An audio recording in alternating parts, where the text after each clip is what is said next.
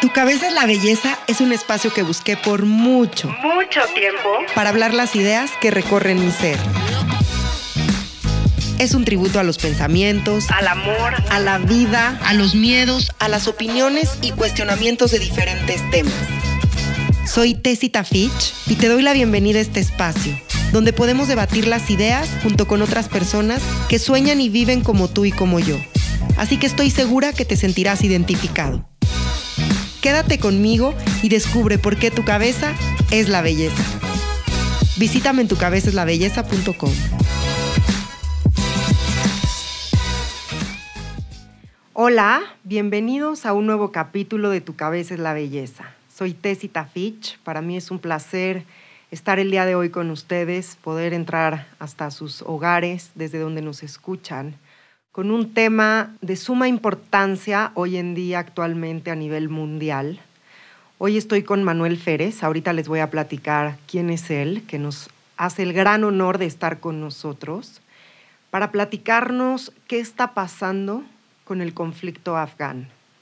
Es un tema que yo estoy aprendiendo con Manuel, gracias a mi amiga María Inestrosa. Ya saben que a mí siempre me gusta agradecer a las personas por las cuales los invitados llegan a este micrófono y hoy le quiero agradecer a María Inestrosa porque hace unos meses puso un anuncio en su Instagram de que quien estaba interesado en tomar clases de historia del conflicto palestino-israelí. Yo levanté la mano inmediatamente y tuve lugar porque después me enteré que los lugares ya estaban muy peleados y había un cupo limitado. Así que gracias a María conozco a Manuel, Manuel Férez. Hoy en día es mi maestro de historia en todos estos temas y Manuel tiene una agenda muy ocupada, así que primero que nada te agradezco enormemente que nos acompañes el día de hoy con toda la sabiduría que tienes, Manuel, para hablarnos de estos temas y sobre todo con esta calidez humana que le das al tema para no olvidarnos que todos somos uno, que somos humanos y que todos de una u otra manera estamos afectados por este conflicto. Así que antes de presentarte, te quiero dar la bienvenida, Manuel, agradeciendo una vez más tu tiempo, tu presencia y todos los conocimientos que hoy nos vienes a regalar. Cuéntanos, ¿cómo estás? Hola, Tessy, muchas gracias a ustedes por invitarme a platicar. Todo muy bien y pues bueno, a ver qué se puede aportar al debate sobre Afganistán y como tú decías, verlo desde una perspectiva que si bien tenga conceptos académicos, históricos, pero no se olvide que esto es un desastre humano que afecta afectará a millones de personas y ojalá eso esté en el centro de la reflexión. Así es.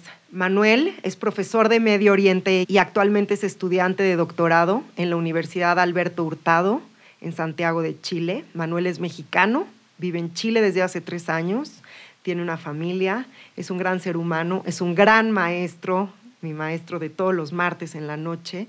Y sobre todo, algo que admiro mucho de Manuel es que él no es opinólogo. Hoy yo he aprendido de él a que no podemos opinar de temas que muchas veces no conocemos. Manuel, es algo que yo admiro mucho de ti porque tú no opinas, tú simplemente nos das las herramientas, nos das el conocimiento y nos expones la información para que nosotros creemos nuestras propias opiniones.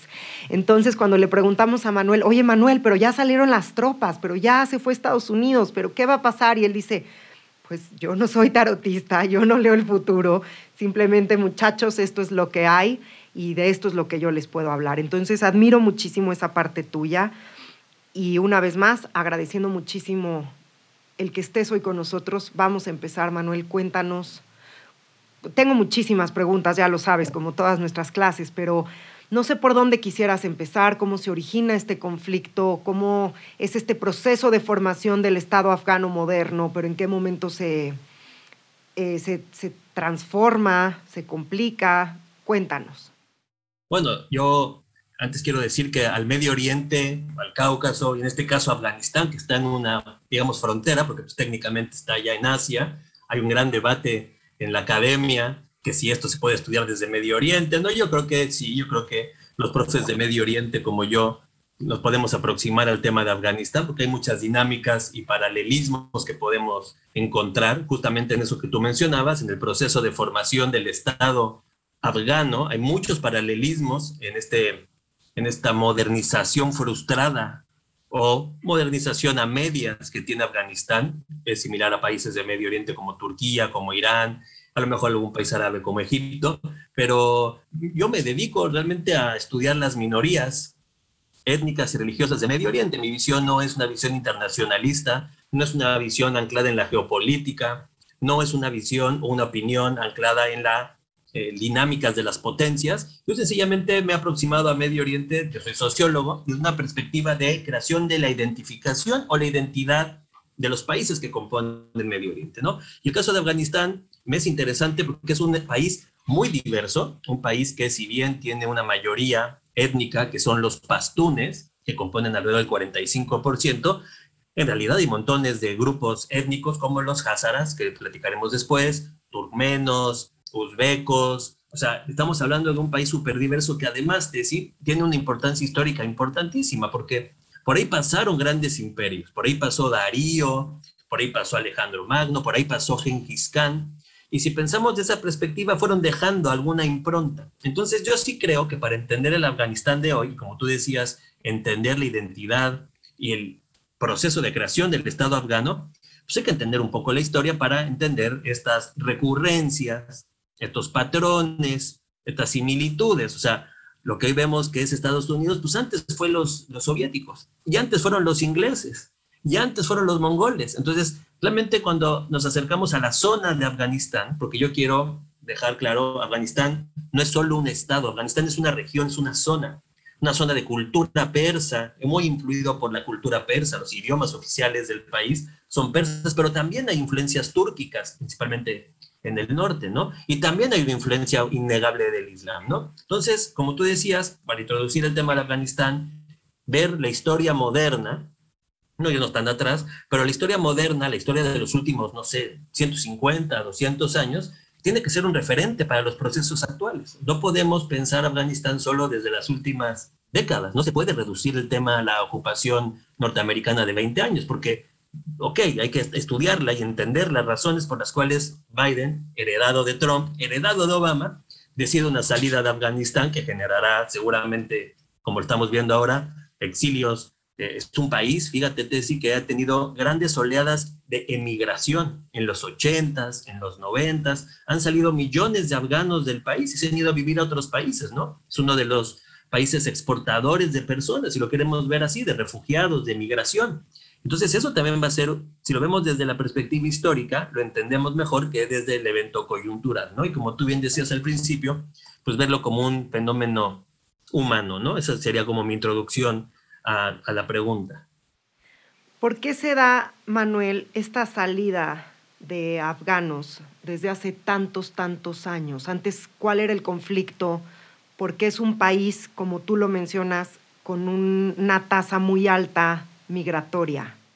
Bueno, yo creo que hay eh, razones estructurales del Estado, pero también razones coyunturales, ¿no? Entonces, la incidencia de las dos lo explica mejor, ¿no? Y si te fijas, Leslie, nos lleva siempre a la pregunta de la creación de Estado. O sea, yo creo que es clave la pregunta sobre Afganistán, como también sobre otros conflictos sobre, como Irak, como Siria, como Yemen, otros países. La pregunta en el fondo para mí es, ¿hay razones constituyentes, estructurales, que a lo mejor explican la falla del Estado?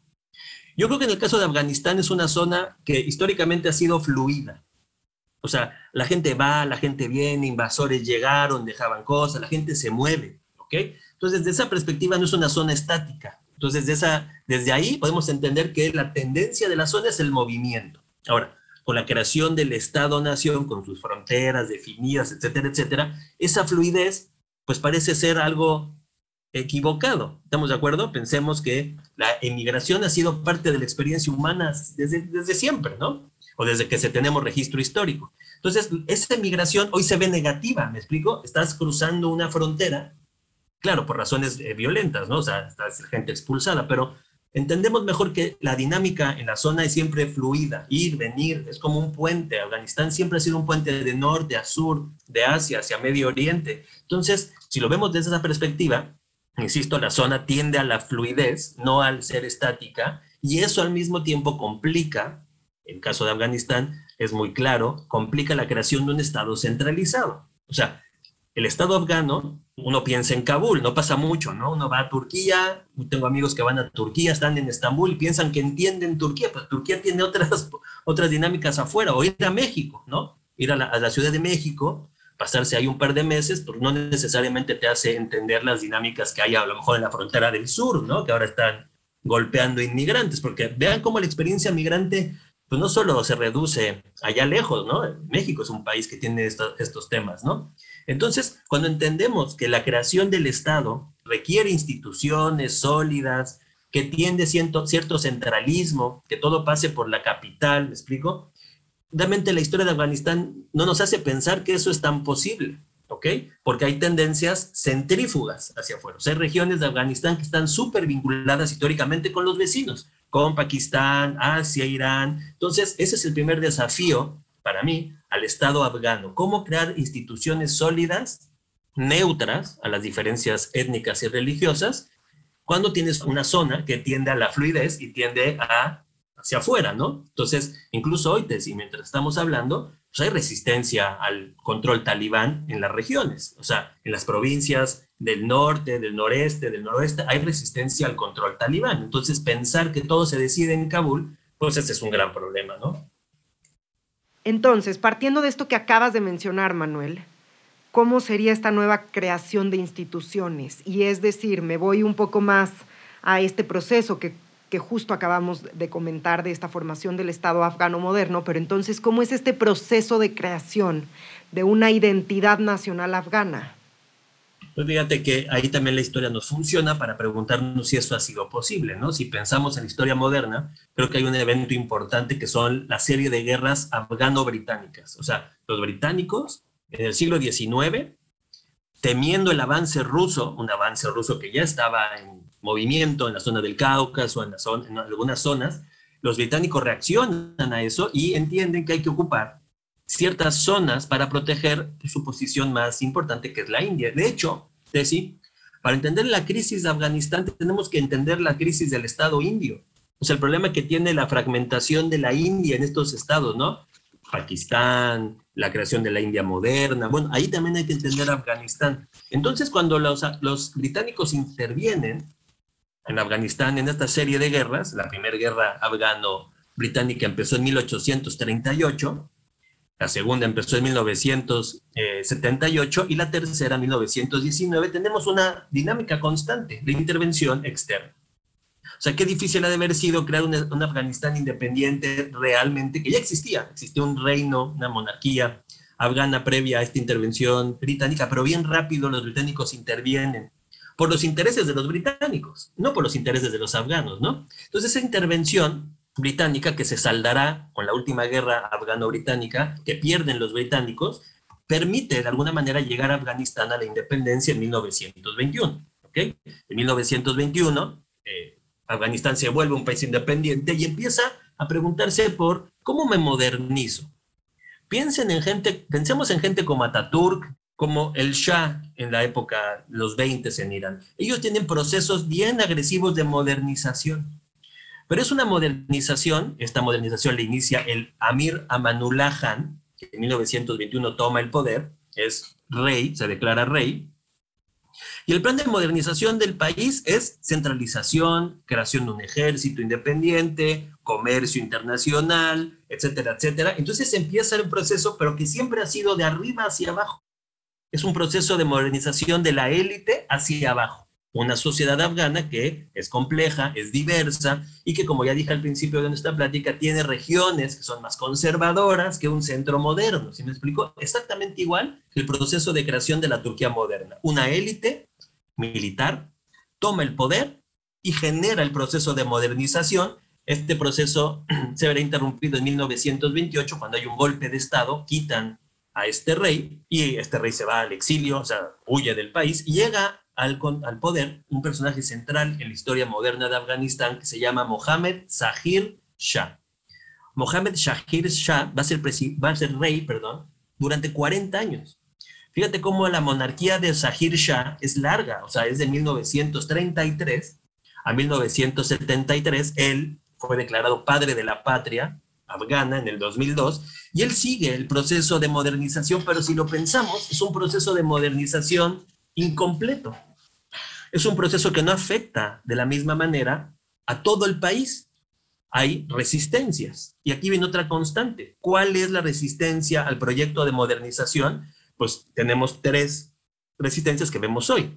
Por un lado, la élite religiosa, que ve en el proceso de modernización una pérdida de poder, o sea, piensa tú que ellos pierden prerrogativas, eso pasó en muchos procesos de modernización de Medio Oriente, una élite secular que quiere modernizar al país es una amenaza para el liderazgo religioso, pero también es una amenaza para los señores, voy a ser un término no correcto, pero a ver si así me explico, señores feudales locales, que no entienden por qué ahora todo tiene que pasar por Kabul.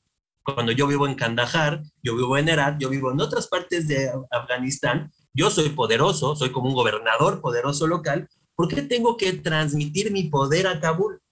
Todo proceso de modernización requiere cierta centralización, ¿estamos de acuerdo?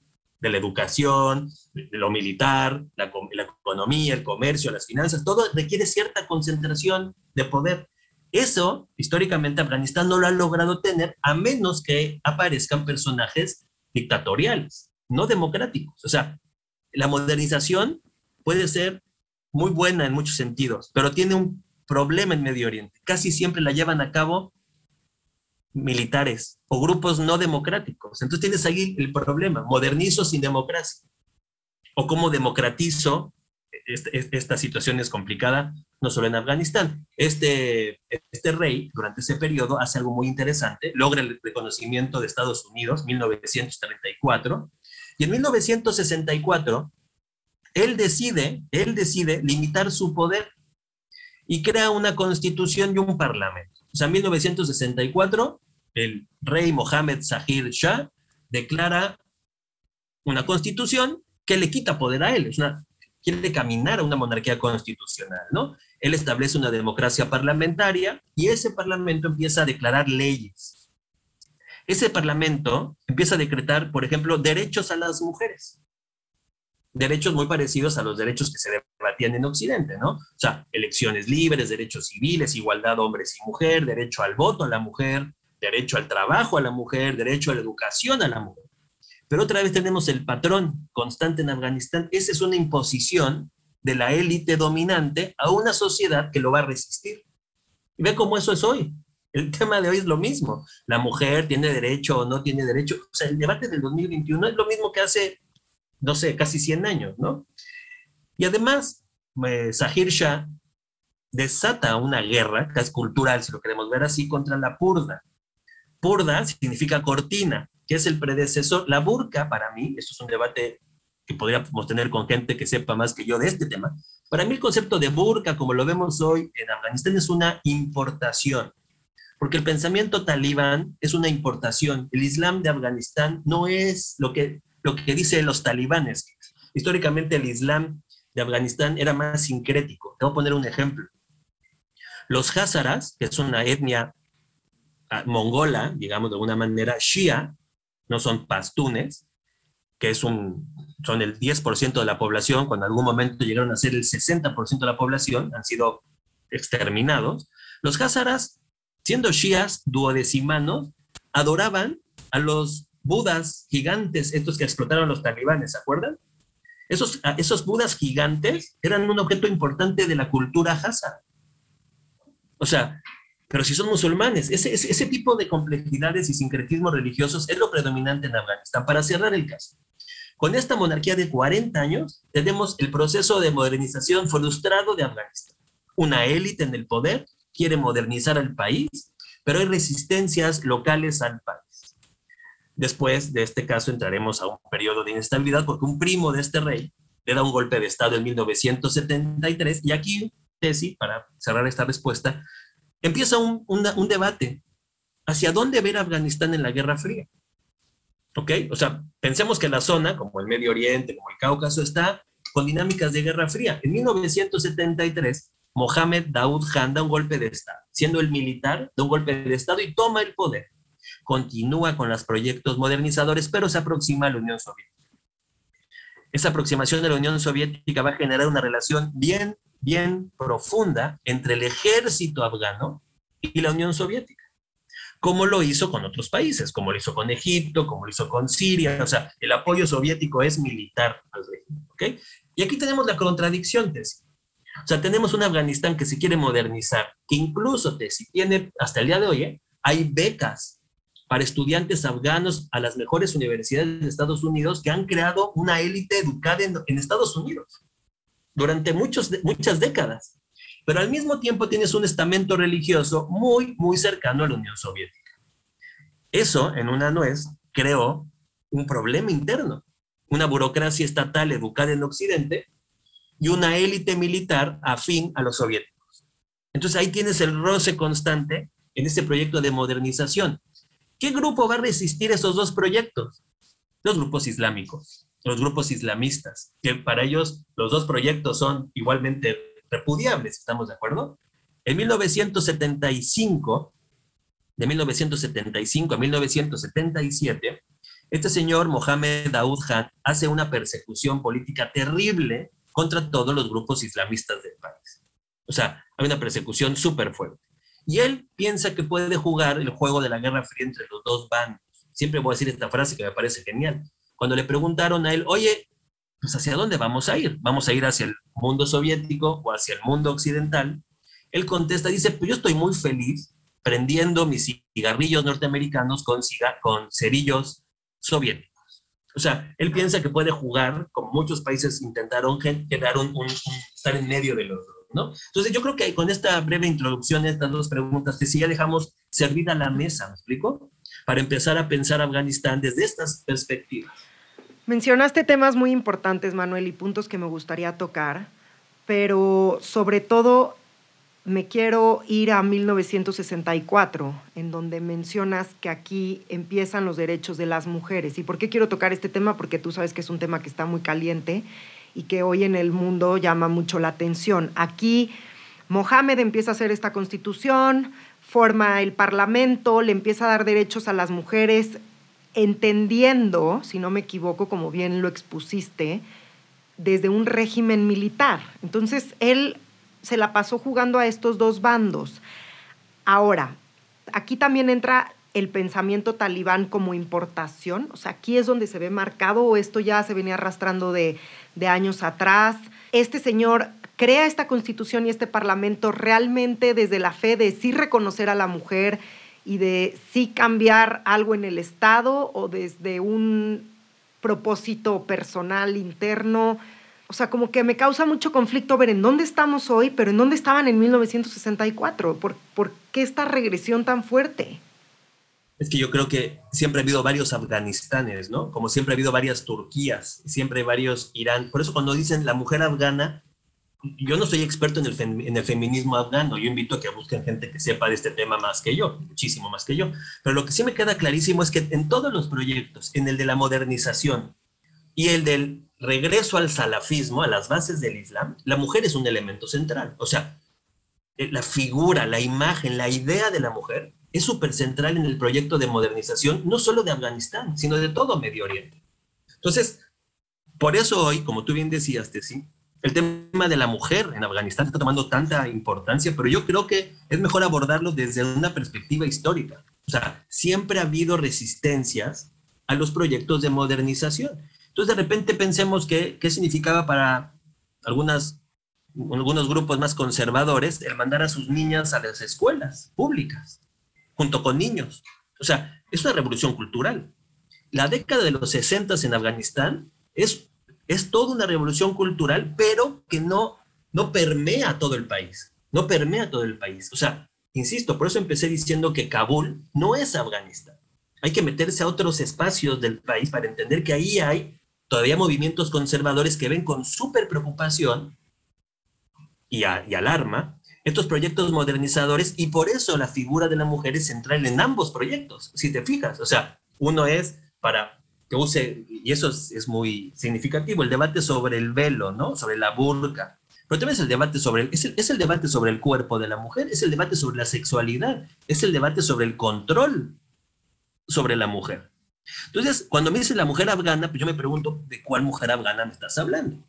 O sea, una mujer afgana de élite, educada en la Universidad de Kabul, ok, pero también hay mujeres afganas que están bajo control de grupos religiosos conservadores. ¿eh? Es, es una irresponsabilidad decir, así como no podemos hablar de la mujer chilena, así como si hubiera una figura única, estamos abstrayendo demasiado el tema cuando lo que hay que hacer es aterrizarlo, ¿no?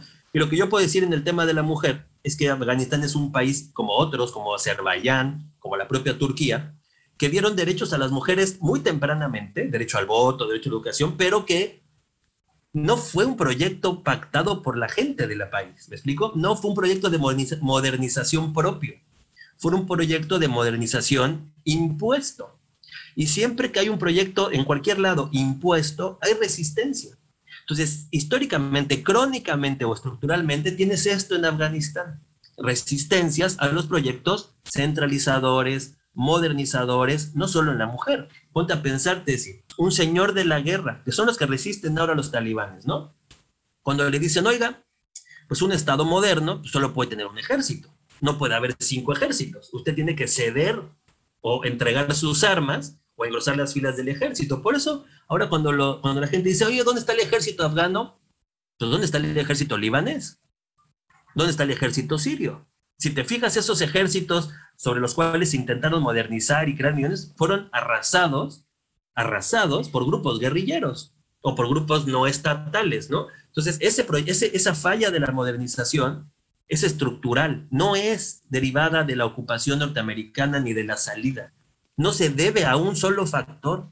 Es súper simplista pensar que un factor coyuntural genera todo esto. Obviamente lo puede exacerbar. Y hay un debate calientísimo. ¿Qué, ¿Qué, pasó en la ocupación norteamericana? 20 años.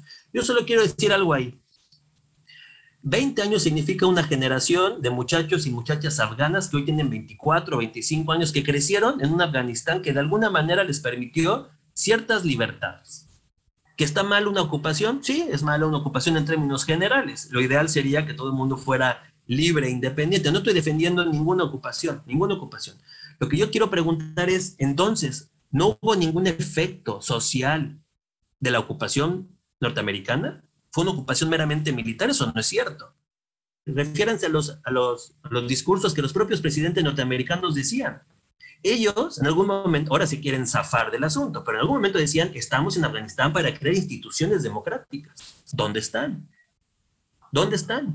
No se puede nada más lavar las manos y decir nos vamos, como hicieron los soviéticos en su momento. O sea, es cierto, Afganistán tiene un destino, parece ser, que es ser constantemente intervenido por factores externos que inhiben, invisibilizan al propio Afganistán, ¿sí me explico? La mayoría de los análisis de sí están centrados en la decisión de Biden, no en el efecto de la decisión de Biden o de Trump, que eso lo pueden ustedes definir si es culpa de Trump, que pactó con, con los talibanes en Doha, en su periodo, o si es culpa de Biden, a mí no me interesa porque yo no me dedico a eso, lo que yo quiero es poner en el centro los efectos que esas decisiones tienen en los afganos. Y lo que yo veo es que son procesos de modernización frustrados porque no son, no son, no son orgánicos, ¿me explico? Casi siempre son impuestos.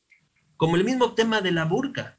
El tema de la burka, por más que lo queramos blanquearte, sí, es una imposición. Es una importación generada en los ochentas, cuando, con ayuda de los Estados Unidos, los sauditas empezaron a intervenir en Afganistán y en otras áreas, exportando el wahabismo.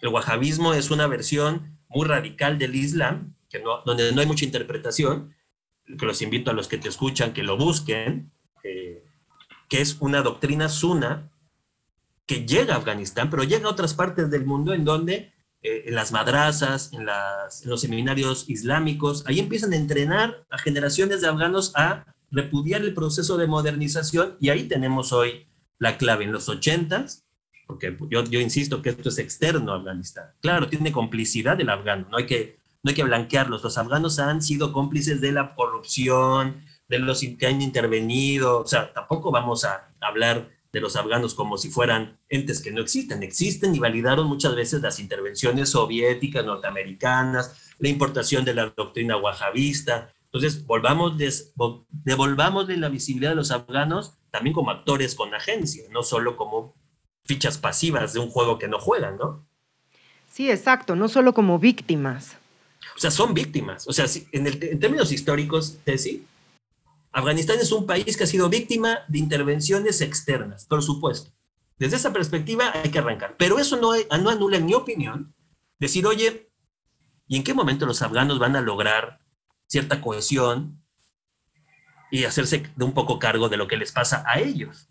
¿Ok? Es una pregunta muy caliente. Seguramente alguno dirá, ¿cómo puede decir eso, Manuel? Sí, yo entiendo, entiendo que lo que estoy diciendo no es popular. Pero yo sí creo que hay que empezar a voltear no solo a Afganistán, sino también al Medio Oriente, desde una perspectiva no colonialista que los ve como, como, como elementos colgados en la pared. Son actores, tienen agencia, tienen agencia, validan o no invalidan. Hay que ver el espacio de libertad que tienen para validar o no validar, que eso es otro tema, ¿no? ¿Qué espacio ha tenido el afgano y afgana para decidir su destino. Es poco, es mucho. Ese yo creo que es a donde deberíamos apuntar, no imponerles modelos, que creo que eso queda obvio que fracasan, ¿no? ¿Y qué tanto espacio crees tú que han tenido ellos? Porque aquí mencionas un tema muy importante que es dejar de ser víctima, porque sí han sido víctimas, pero entonces de repente dejar de decir, ok, voy a dejar de ser la veleta, ir para donde sople el viento, voy a hacerme responsable y entonces voy a tomar cartas en el asunto. Si empezamos a reflexionar desde múltiples perspectivas sobre Afganistán, hay que, hay que reconocer que los gobiernos afganos, validados por Estados Unidos y apoyados por Occidente, han sido esencialmente corruptos e inoperantes. Yo los invito a los que escuchan el podcast que vean los últimos gobernantes, Karzai, etcétera, etcétera, todos han sido una bola de corruptos. Es como México. Vamos a seguir diciendo que México está como está porque Estados Unidos, el imperialismo, todo esto, o de repente vamos a reflexionar, oye, pues tenemos una serie de ladrones como presidentes, incluido el actual, que se la pasan robando ellos y su familia. Bueno, la corrupción es crónica en Afganistán. Eso habla de la élite. La élite afgana ha sido ineficiente en crear esos espacios para que Afganistán tenga sus dinámicas lo más independientes posibles.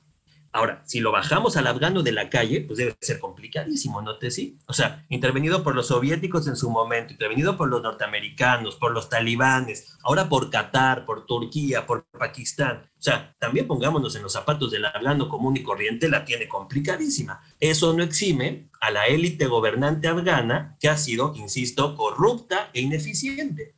Y sumado al pésimo manejo de la intervención norteamericana. Están saliendo documentos que dicen que se han gastado miles de millones de dólares en nada, porque no hay institucionalidad, porque no hay organización, o sea, es un caos absoluto. Y eso también hay que hacerse cargo y con la crítica a cada uno de los gobiernos de Estados Unidos que le corresponda. Pero no olvidemos, porque a gente se le olvida, que los soviéticos también intervinieron Afganistán de manera bien violenta. Y para que veas que si hay agencia, Tesi, a esa intervención, a, la intervención externa, siempre ha habido resistencia local. No han sido pasivos. Los ingleses, como dijimos hace ratito, intervinieron, resistieron. Los soviéticos intervinieron, pues los mujahidines resistieron. Los gringos intervinieron, resistieron. Entonces también hay que empezar a reflexionar esos espacios de resistencia que han tenido los afganos, que no solo son militares. Yo creo que hay un espacio de resistencia en la cultura, en, en el arte, importante que también debemos de voltear a ver. Hay una grafitera súper famosa que siempre que pongo en las presentaciones, porque es una, una forma de resistir. O sea, no puedo vencer a, los talibanes, soy una muchacha de Kabul, no puedo eh, vencer a la corrupción del gobierno, pues salgo a la calle y pinto mis grafitis para denunciar lo que pasa, ¿no? Entonces, eh, yo creo que es bien beneficioso voltear al afgano como actor, con agencia, pero sí distinguir entre su élite corrupta y pues el afgano y afgana común y corriente en Herat o en Kabul o en Kandahar o en otras zonas de Afganistán, pues que la tiene súper difícil, ¿no? Exacto, también hay que reconocer eso, porque sí es la culpa del gobierno, pero también como ciudadanos pues no la han tenido nada fácil y, y qué difícil vivir ahí. Antes de pasar a las preguntas que tengo de cómo llega Estados Unidos, cómo prometen cosas que no cumplen, de repente hoy con Biden deciden un día nos vamos y dejan este país en caos.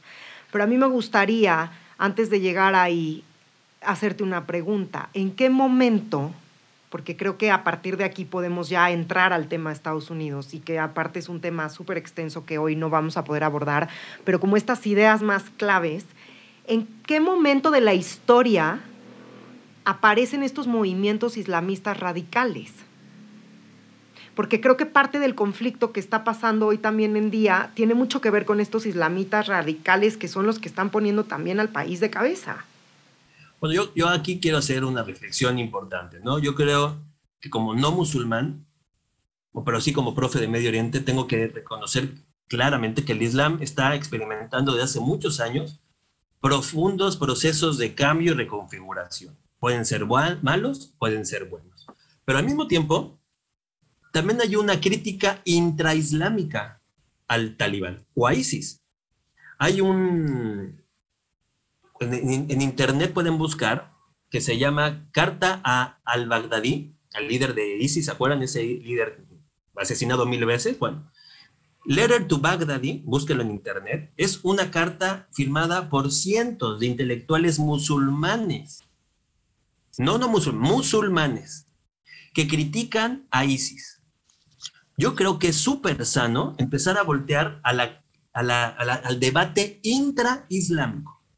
Porque es bien fácil desde fuera decir, es que el Islam es esto. El Islam es un ente vivo que puede tender a la radicalización o no. No es un ente homogéneo. Es un ente bien diverso, religión sobre la cual practican más de 1.600 millones de personas. La enorme mayoría de los musulmanes son gente integrada, que quiere que su, que su vida vaya bien. O sea, pero también es cierto que hay grupos radicales. O sea, para el inicio de respuesta, hay que ser responsables en el estudio del Islam.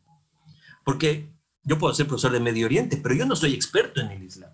O sea, yo me dedico a otros temas. Y a veces me da mucha pena escuchar comentarios de gente que no sabe del Islam, que no se dedica a esto, y nos lo pinta como un, en estos puntos que no son existentes, ¿no? Es una religión meramente de paz, en donde todo es paz y amor, o es una religión hiperviolenta. Estos extremos satanistas y apologistas no nos sirven porque el Islam, como toda religión, es un ente vivo que tiene diversas expresiones. Desde esa pregunta, este tipo de grupos aparecen a finales de los 80. Acuérdense que aparece Al-Qaeda, Osama Bin Laden, todas estas personas que establecen un regreso al salafismo, ¿ok? Ese salafismo es una ideologización del pasado islámico que dice, mira, tenemos que regresar a los orígenes, a la época de Mahoma y los califas Rashidun, que son los cuatro califas sucesores de Mahoma, ¿no? Para ellos, este es el periodo de oro al que hay que regresar.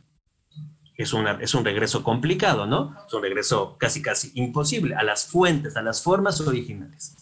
Estos grupos empiezan a surgir en momentos de crisis. Estos grupos en Afganistán son los que resisten a los soviéticos. Antes incluso de que los norteamericanos los apoyen, hay resistencia guerrillera a los soviéticos que intentan imponer a través del ejército y a través de los líderes afganos una, una visión pues, soviética de la vida, ¿no? Entonces, a finales de los 80, tú ya tienes a grupos que reciben dinero, financiamiento de Estados Unidos, de Arabia Saudita, o lo reciben de Qatar, de Turquía, de Pakistán, y que empiezan a dominar sobre todo las periferias. Piensa tú, Tessie, que a los, a los talibanes les costó trabajo controlar Kabul, lo acabarán controlando ahí a mediados de los noventas, ¿no? Pero realmente estos grupos se movían en ese otro Afganistán que no, no veíamos, ¿no? En el Afganistán profundo, ¿ok? Dando una cosa que es clave para entenderlos. Ellos prometían, y prometen ahora, están diciendo lo mismo, dicen lo mismo, ellos prometían seguridad. O sea, oye, tú vives en un lugar súper violento, no te preocupes, yo te doy seguridad. tú eres una afgana que vive sobornada por el el gobierno, por grupos guerrilleros, no puedes, no puedes salir de tu casa, no puedes salir a hacer las compras. Yo, los talibanes, te voy a asegurar tranquilidad. Es cierto que en un primer momento los talibanes son de alguna manera recibidos positivamente por espacios importantes de la sociedad afgana porque aseguran eso, estabilidad. Pero cuando ellos buscan imponer estas costumbres radicales del Islam, hay resistencia a ellos. Entonces, cuando Bin Laden y estos grupos aparecen, yo quiero que entendamos que hay validación, pero también resistencia a ellos en Afganistán. Como en otras partes, en otras partes. Piensa en cualquier espacio, eh, hay resistencia y colaboración. Yo sí creo que mientras no voltemos a ver a la crítica intraislámica, vamos a seguir pensando que los talibanes son la voz cantante y representativa de los afganos. Eso no es así. Siempre han sido cuestionados por amplios sectores de la sociedad. Amplios. Por más que ahora estén entrando en un peligrosísimo proceso de blanqueamiento en Occidente. O sea, que hoy me estén diciendo que los talibanes se comprometen a hacer un gobierno incluyente es un insulto a mi inteligencia. Así te lo pongo, bien, bien poco académico. Es un insulto a mi inteligencia. ¿Ok? ¿Por qué? Porque los talibanes no tienen ninguna razón para desradicalizarse. Ellos van a gobernar como siempre han gobernado y ahí están las respuestas, bien, bien sesgadas, ¿no? Es que dice la Sharia. Ellos nos dicen como si la Sharia fuera un libro escrito, ¿no? Y fijo, toma mi Sharia. No, la Sharia es un una forma de legislación compleja, de creación de leyes islámicas complejas donde hay intervención humana en la interpretación, ¿no? Entonces, para cerrar mi respuesta, surgen en momentos de crisis, surgen con apoyos externos y surgen con una ideología importada, principalmente desde Arabia Saudita. Ese es el, origen de los talibanes. Luego reciben financiamiento con Reagan, etcétera, etcétera, entrenamiento militar para pelear con los soviéticos, etcétera, etcétera. Eso te ha llamado mucho la atención y que seguramente gente, eh, otra gente puede explicar mucho mejor que yo, pero eh, Estados Unidos apoya a los talibanes en ese momento porque para los norteamericanos el enemigo principal es los soviéticos y va a validar, ayudarse de cualquier apoyo local para lograr su objetivo. ¿Qué acaba pasando? Se van los soviéticos y obviamente el enemigo ahora soy yo mismo, Estados Unidos, ¿no? O sea, estos que me ayudaron a sacar a los soviéticos se vuelven contra mí, es algo que es súper obvio, ¿no? Estamos viendo hasta el día de hoy, ¿no? Exacto, y como decías tú, el que ahora ellos digan que quieren cambiar, pues es una es un insulto a, a la inteligencia mundial, ¿no? Porque primero aseguras estabilidad y después me quiero imponer y ahí es cuando se hace el caos es completamente ilegal lo que está pasando. O sea, el mundo está validando un golpe de Estado. ¿Dónde está la legalidad internacional? ¿Dónde está la legalidad? ¿Dónde está el respeto a la legalidad de, los, de Afganistán? ¿Es anticonstitucional lo que está pasando? O sea, hay un grupo armado no estatal que está tomando el poder y que además no tiene la validación social. A mí que me digan, hay encuestas que dicen que los talibanes tienen apoyos popular, tienen un amplio apoyo popular. Bueno, yo también tengo encuestas, 2015, 2017, 2018, que demuestran que los talibanes no tienen apoyo popular. ¿Dónde está el respeto a la voluntad general del afgano? ¿Dónde, ¿Dónde está el referéndum? ¿Sí me explico? ¿Dónde está el referéndum en que los afganos digan, pues sí, validamos el tráfico, el tránsito, la transición de, de poder? Incluso hay inmorales, hay analistas inmorales que dicen que lo que vivimos es una transición pacífica de poder. Es inmoral decir eso. Es inmoral decir eso, ¿ok? Los talibanes siguen matando. Ayer mataron a 11 házaras. Ayer. Entonces, también reflexionemos desde la institucionalidad. ¿Por qué los países de Occidente están reconociendo un golpe de Estado? Porque eso es lo que pasó. No, no, no hubo elecciones, no hubo referéndum, no. Tomaron el poder de manera violenta, no tomaron el poder de manera legal. Entonces, nos estamos tambaleando en los principios que hicieron el mundo, después de la Segunda Guerra Mundial, tuviera un piso en el cual pues, hay formas válidas de tomar el poder y hay formas no válidas de tomar el poder. Entonces, me parece una claudicación en el propio pensamiento occidental espectacular, ¿no? Y peligrosísima. No, no, no, y me pongo chinita y me dan ganas de gritar, o sea, ¿cómo se atreven a decir que esta es una transición pacífica del poder? O sea, justo lo que acabas de mencionar, no están viendo el caos que se está haciendo y, y justo quiero entrar a ese tema que es el de la legalidad internacional. O sea, ¿dónde está esta democracia? ¿Dónde están los derechos humanos? O sea, ¿por qué nadie está metiéndose a, a, proteger que vuelve y juega, como lo dije desde el principio? Ya no importa si esto es un conflicto político, si es religioso, o sea, es una emergencia humana. O sea, a proteger a estos seres humanos que, que están completamente en contra, que están atados de manos y que están sufriendo. Yo creo, Tessy, que esa es una pregunta que otras personas pueden contestar mejor que yo. Yo no puedo entender las razones. Puedo, puedo empezar a pensar la necesidad del retiro norteamericano. pero a mí me parece imposible, imposible entender que se haya hecho con el caos que se dio. O sea, las imágenes del aeropuerto no hablan de una transición, de, un retiro organizado, un retiro, digamos, gradual. No, no lo no, no es así. Parece que algo es, una ficha que me falta a mí en el, en el, en el rompecabezas. ¿Por qué así? O sea, ¿por qué entregar a Afganistán de esta manera cuando tú ya tienes a los chinos negociando con los talibanes, a los turcos y los cataríes controlando el aeropuerto de Kabul? O sea, hay algo muy extraño en lo que pasó. Uno puede justificar lo que quiera. Biden puede decir que es un éxito el retiro de las tropas. A mí me parece un insulto otra vez a mi inteligencia que el presidente norteamericano me diga que es un éxito. No hay ningún éxito, porque los norteamericanos no solo intervinieron en Afganistán para perseguir a los talibanes, estuvieron 20 años, en teoría, para ayudar a la construcción de instituciones en Afganistán. Y ese fracaso en la creación de instituciones en Afganistán es compartido tanto por la élite afgana en el poder, corrupta e incapaz, como por un Estados Unidos que parece pues, que no hizo lo que dijo que iba a hacer. ¿Ok? Entonces, eh, es cierto, hay que reflexionar qué ha llevado al mundo. Yo no tengo la respuesta, se habrá que buscar a alguien más. ¿Qué ha llevado al mundo a validar este, esta transición violenta? No es pacífica, es una transición violenta. No hay nada de pacífico en esto. Es una rendición. ¿Por qué? insisto, es una ficha que a mí, y que no me gusta tanto especular, la verdad, eh, no, no, me queda clara, no me queda clara y me preocupa, me preocupa, porque sí creo que hay escenarios que pueden seguir ese patrón. Pienso en Irak, por ejemplo. O sea, nos estamos llenando de estados fallidos. Afganistán, Yemen, Irak, Líbano, o sea, por mencionar solo, solo algunos, ¿no? Eh, eso es preocupante, es súper preocupante, porque además los que están llenando el hueco Así que tú digas demócratas, pues no son. Los catarís y los turcos y los pakistaníes y los chinos están entrando en el, en el, en el, en el espacio que se deja, ¿no? Y eso es algo que admiro mucho de ti, Manuel, justo lo que acabas de mencionar, que a ti no te gusta especular, pero es que esto es, eh, o sea, entenderlo es una locura, porque verdaderamente si Biden considera que, que su salida ha sido un éxito es que yo solo veo caos. Entonces, me parece que es una mentada de madre, un insulto al, ser humano que hoy en día todavía tenemos un nivel de conciencia y de pensamiento racional, verlo desde, desde esa manera. Porque justo como lo acabas de decir, es una transición muy violenta, incluso de las más violentas que se han dado en los últimos años.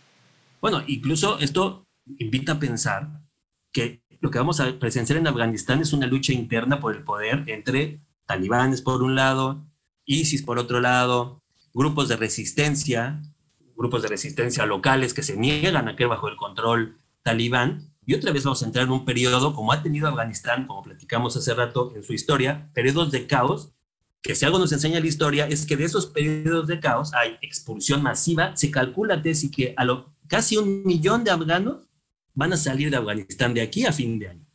Eso es, eso es terrible. En 1982, 3 millones de afganos salieron del país, principalmente a Pakistán, a Irán, pero también fueron a Europa.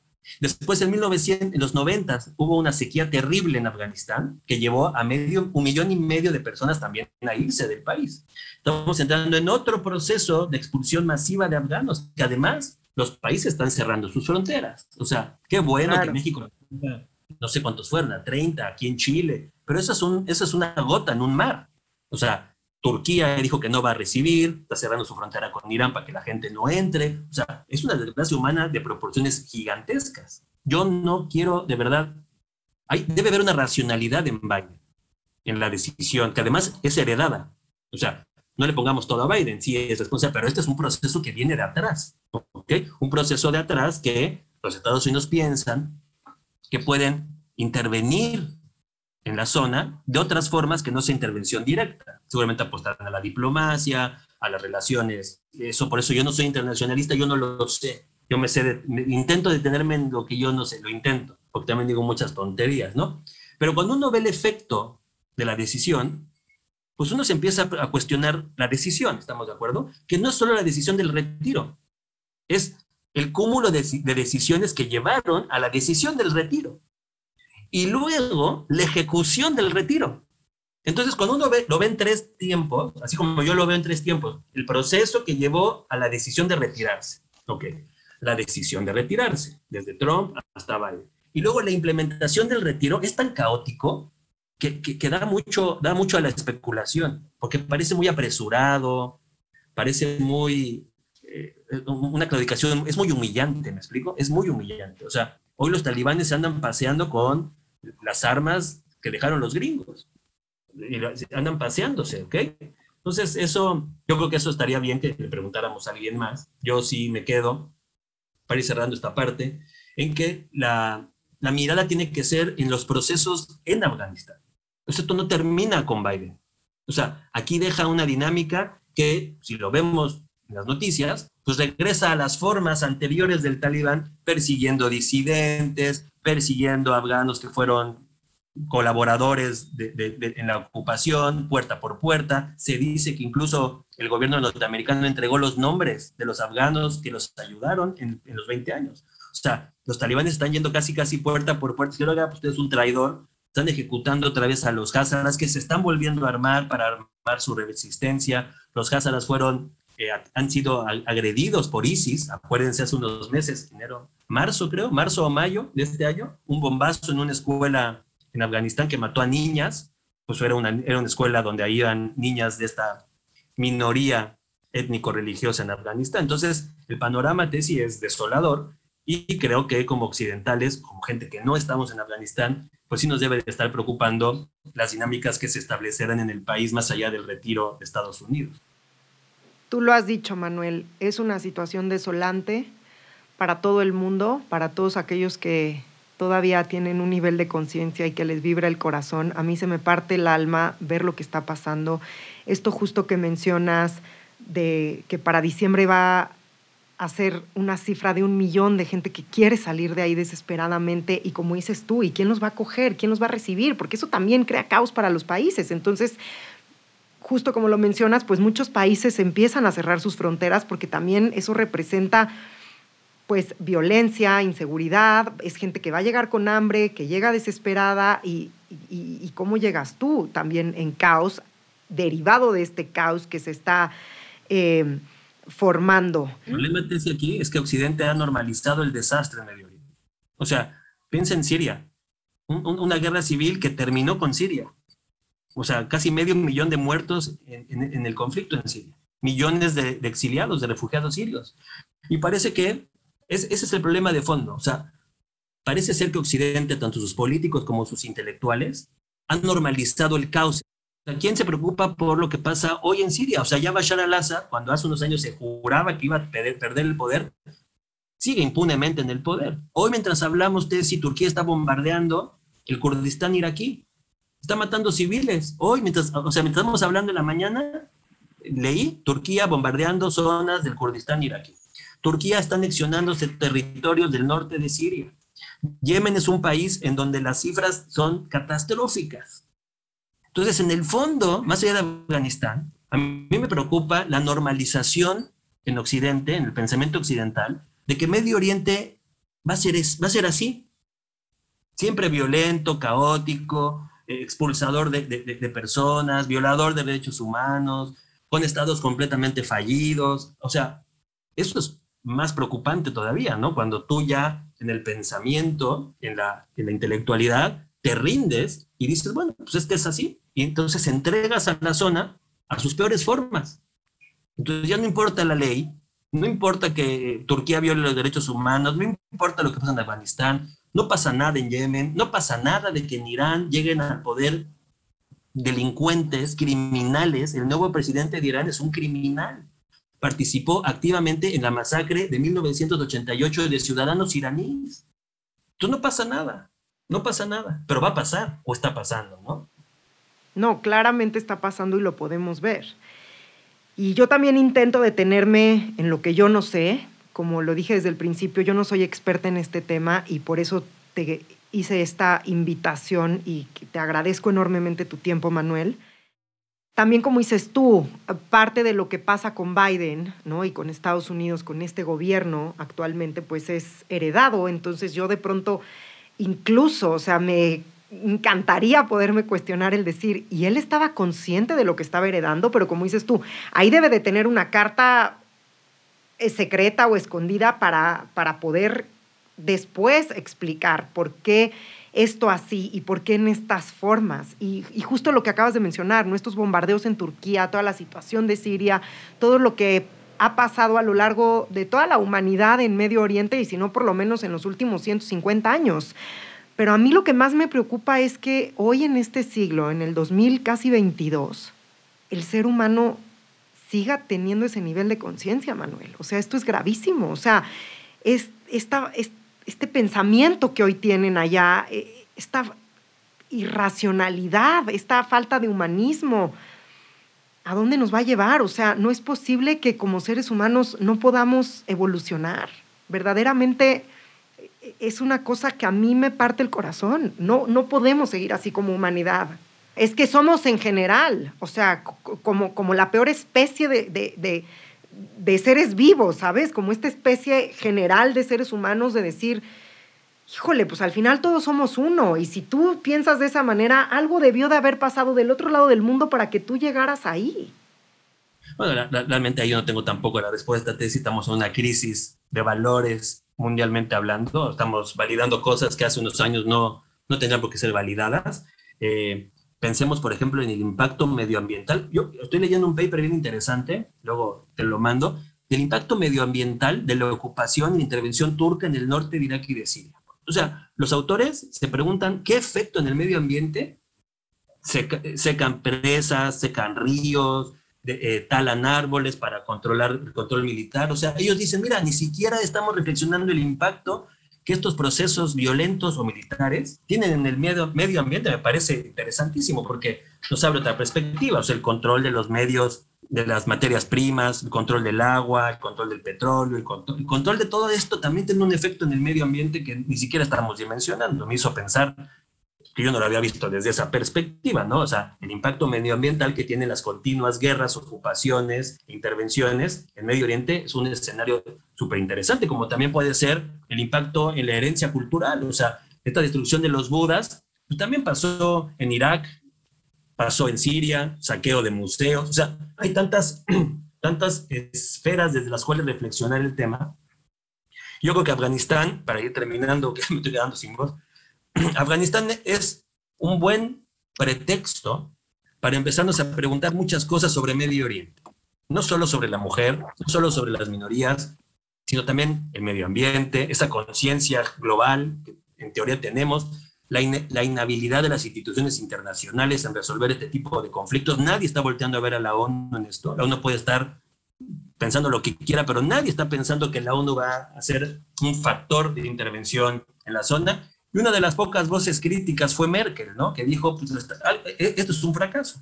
O sea, Angela Merkel, que tristemente va de salida, sí, tiene cierto nivel de autocrítica, sí, pues esto no es un éxito, esto es un fracaso por donde se vea, no hay que festejar, porque hay gente inmoral que festeja, es que perdieron los gringos, esto no es un partido de fútbol, esto no es una cosa ideológica de guerra fría, de mira, unos imponen con los otros, esto es una desgracia humana que tiene repercusiones humanas y que además fue tomada por humanos. O sea, no, esto no es, ese es el riesgo de la geopolítica, ¿no? Que abstrae tanto que parece que no son, no son personas, sino entes. Entonces, ojalá esta pequeña charla que tuvimos haya servido para humanizar el conflicto, reflexionar desde cómo vemos Afganistán, por qué nos interesa Afganistán, porque vamos a ser sinceros. El interés sobre Afganistán es claramente morboso. Afganistán siempre ha estado ahí. la situación en Afganistán siempre, como objeto de estudio, Afganistán ha estado ahí siempre. Ahora, queremos voltear a Afganistán porque pasó algo morboso para Occidente. Y desde ahí, e, esa aproximación coyuntural, yo creo que no funciona. Hay que empezar a desarrollar una reflexión más constante sobre los eventos. Yo me dedico al Medio Oriente, pero puede ser África, puede ser Europa, puede ser América Latina, porque los eventos no son solo, no explotan nada más. Hay, hay procesos históricos complejos que hay que aprender a ver, no para que nos digan lo que va a pasar, que yo no sé cómo la gente dice lo que va a pasar, sino entender lo que pasa, que es diferente. Exactamente, y esta parte que dices tú de la ONU es muy fuerte porque además, y no sé si está bien o mal, como yo lo veo, pero yo veo que Estados Unidos nunca se va a dejar perder. Ellos no perdieron, ellos tienen una agenda oculta y yo estoy 100% convencida de eso que justo como decías hace rato, en algún momento va a salir a la luz y lo vamos a conocer. Y sí, desafortunadamente este tema no es nuevo, es un tema que hoy en día está de moda y que hay muchas cosas que entender, pero qué mejor que poderlas entender con expertos como tú, Manuel, y por eso para mí era importante hablar este tema y hablarlo con alguien que tiene otra visión, que tiene mucha responsabilidad y que sobre todo no es un opinólogo, sino nos habla con hechos reales y con cifras y con información eh, que es confiable. Entonces yo verdaderamente pues me quedo con muchísimas preguntas. Espero que me aceptes una segunda invitación para entender por qué entra a Estados Unidos, por qué decide salirse, por qué promete cosas que no cumple, por qué dice que va a constituir una democracia y al final del día se sale por la puerta de atrás y deja esto hecho un caos. Tengo muchas preguntas que sí, hoy ya no vamos a poder abordar, pero te pido por favor que me aceptes una segunda invitación.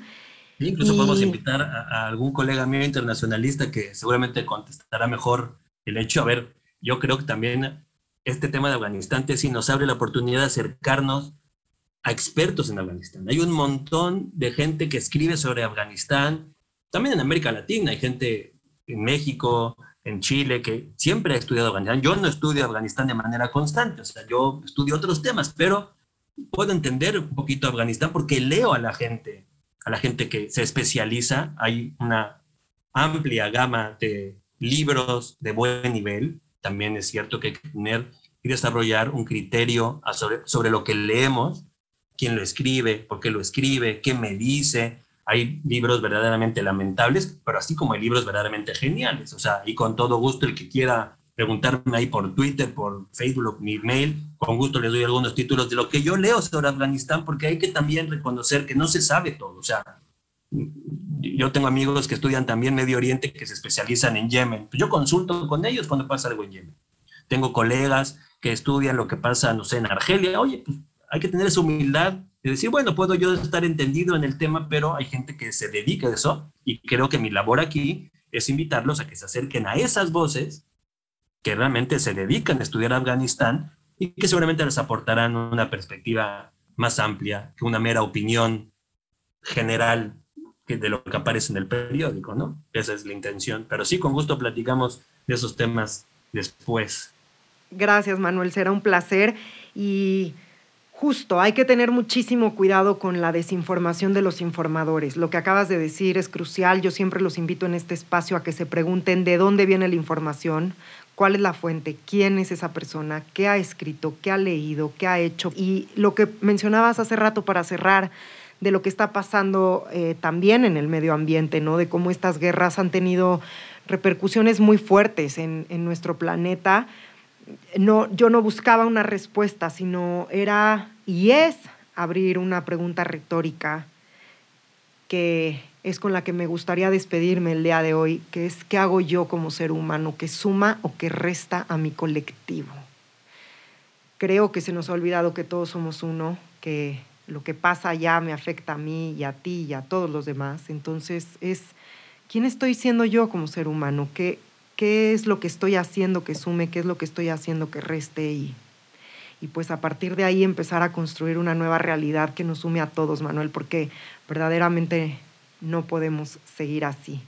Estamos llegando a la despedida y antes de, de, ella me gustaría preguntarte si te quedas con ganas de decirnos algo más. A mí me encantan las frases y me gustaría invitarte a que nos compartas cuál es alguna frase que a ti te guste, que te motive, que te mueva y bueno, si nos quieres decir algo más antes de despedirnos.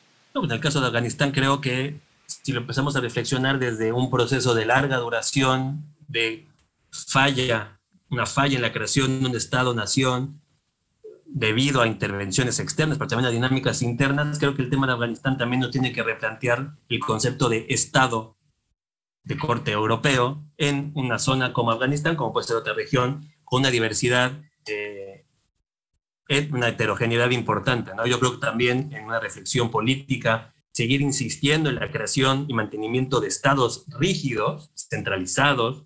Yo creo que muchas de las propuestas más interesantes que he leído es federaciones.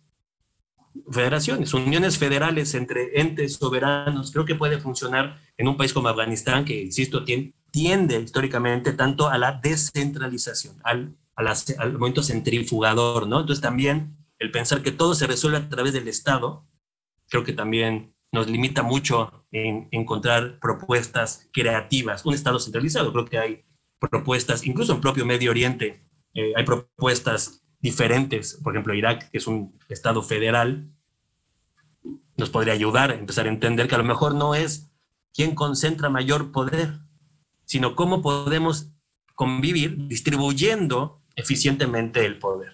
¿Ok? Ahorita hablamos de la concentración que los talibanes tienen del poder. Yo les aseguro que ni siquiera los talibanes van a poder controlar eficientemente todo Afganistán. O sea, no pueden acumular, es imposible por la historia de Afganistán creer que los talibanes van a concentrar tal poder que van a poder controlar la zona completamente para nada. Lo demuestra la resistencia que sigue hasta el hasta nuestros días existiendo a los talibanes, ¿no? Exacto, y que además hoy ya la gente ha aprendido a levantar más la voz y pues ya la van a tener más difícil y eso la verdad a mí me da muchísimo gusto.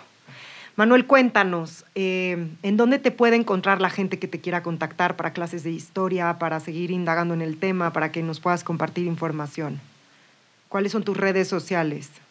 Hay un proyecto que me gusta, que soy parte de ese proyecto, lo pueden encontrar, es Oriente Medio News, ponen así en Google Oriente Medio News, es una iniciativa de varios profes, ahí subimos entrevistas, subimos artículos, a veces traducimos artículos de otros idiomas, lo ponemos en español. Entonces es una iniciativa que ahí pueden encontrar cosas interesantes, Oriente Medio News, así también lo pueden encontrar en Twitter.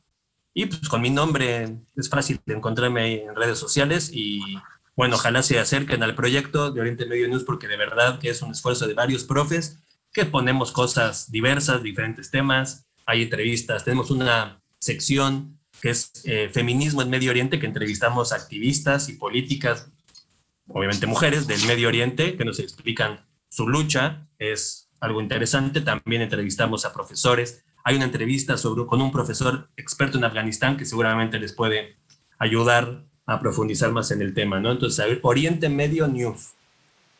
Perfecto. Y en Twitter estás como Férez, con F al principio, F de foco, Férez eh, Manuel. Y en Instagram estás como Manuel, Manuel Férez Gil. De todas maneras, eh, desde mis redes sociales te voy a estar tagueando para que la gente te pueda encontrar. Y efectivamente, Oriente Medio News es una gran plataforma. Te felicito a ti y a todos tus compañeros porque hacen una gran labor. Y bueno, no sé si tú sabes, Manuel, pero existe el frasco de Tesi que tiene 365 mensajes e intenciones.